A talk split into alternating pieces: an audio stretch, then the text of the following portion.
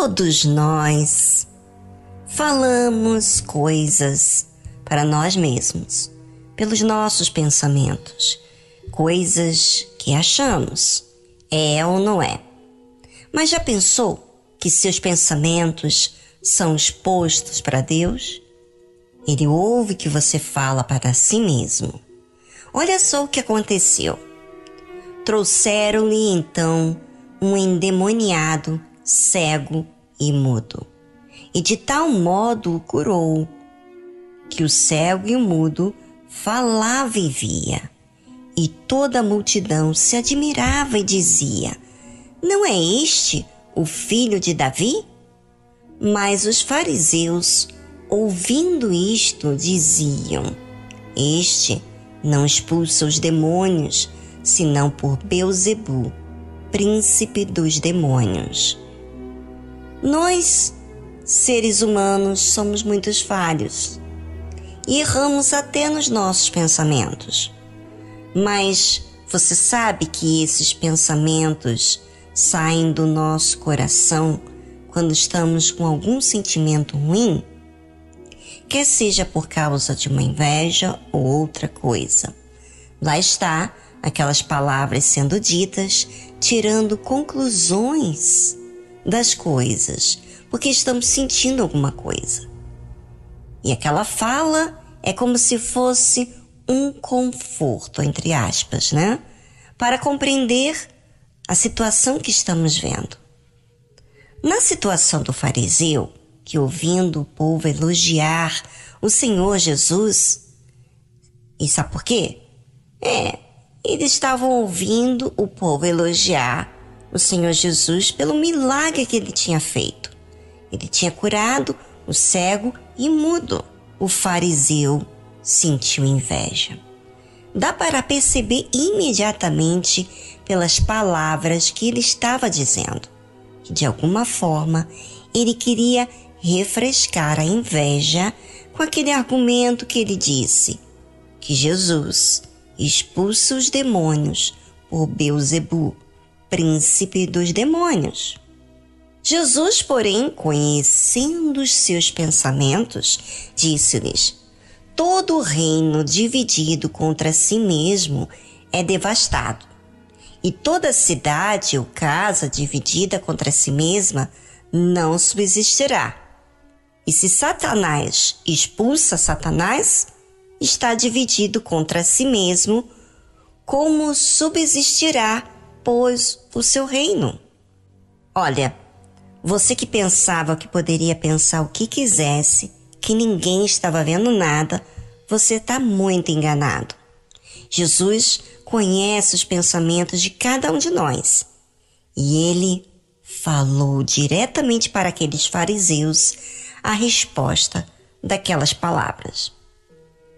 A forma que Jesus fala mostra ele levando o fariseu a pensar e também mostrando que ele ouviu, né, que ele vê os nossos pensamentos e entranhas. Nem mesmo um mau pensamento fez Deus retrucar, pelo contrário, ele fala e fala de forma bem racional sem sentimento. E você? Já assistiu o que você vem falando dentro da sua mente? E se esses pensamentos fossem passados em uma tela, será que você teria coragem de se assistir? E deixar outras pessoas assistirem o que você pensou? O que você alimentou? Pois é. E eu falo isso não é para você se sentir acusado, mas para que você se assista e perceba como que a sua alma precisa do Salvador, que é Jesus, e constantemente. Não é um dia só, todos os dias. Nós falhamos. Você se reparando vai te dar muito incentivo para você usar uma fé racional que se relaciona com Deus. E você vai dar continuidade a esse desenvolvimento porque você vai entender o quanto é necessário Deus na sua vida. É, a nossa alma é tão profunda que não temos nem ideia das coisas que existem nela. Por isso é tão importante a gente cuidar dessa alma. Vamos então continuar ao raciocínio da resposta de Jesus aos fariseus, porque ele falou muito mais. E se eu expulso os demônios por Beuzebu, Jesus estava falando. Por quem os expulsa então vossos filhos? Portanto, eles mesmos serão os vossos juízes. Mas se eu expulso os demônios pelo Espírito de Deus, logo é chegado a vós o reino de Deus. É, muita gente teme ser liberto, porque muitas vezes a pessoa fica exposta diante de todos. Aquele processo vergonhoso, né? Quando o mal manifesta na vida da pessoa, é porque aquela pessoa abriu o coração. No caso daquele endemoniado mudo e cego, manifestou foi porque ele foi já com o coração aberto de não ser mais prisioneiro como ele estava sendo. Por isso que o mal se manifestou. E se Jesus expulsa os demônios, não é por inveja, não é para sobressair diante dos demais, é pelo Espírito de Deus. Quem tem o Espírito de Deus não se conforma com o espírito maligno atuando na vida das pessoas. Usa da autoridade que Deus lhe otorgou para expulsar o mal.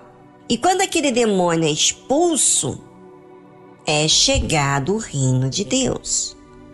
Você, ouvinte, que tem muitas questões mal resolvidas dentro de você e vive uma vida atormentada, e você resiste em abrir o coração para Deus, assum, assumindo a sua realidade, você resiste, sabe o quê? A chegada do reino de Deus na sua vida.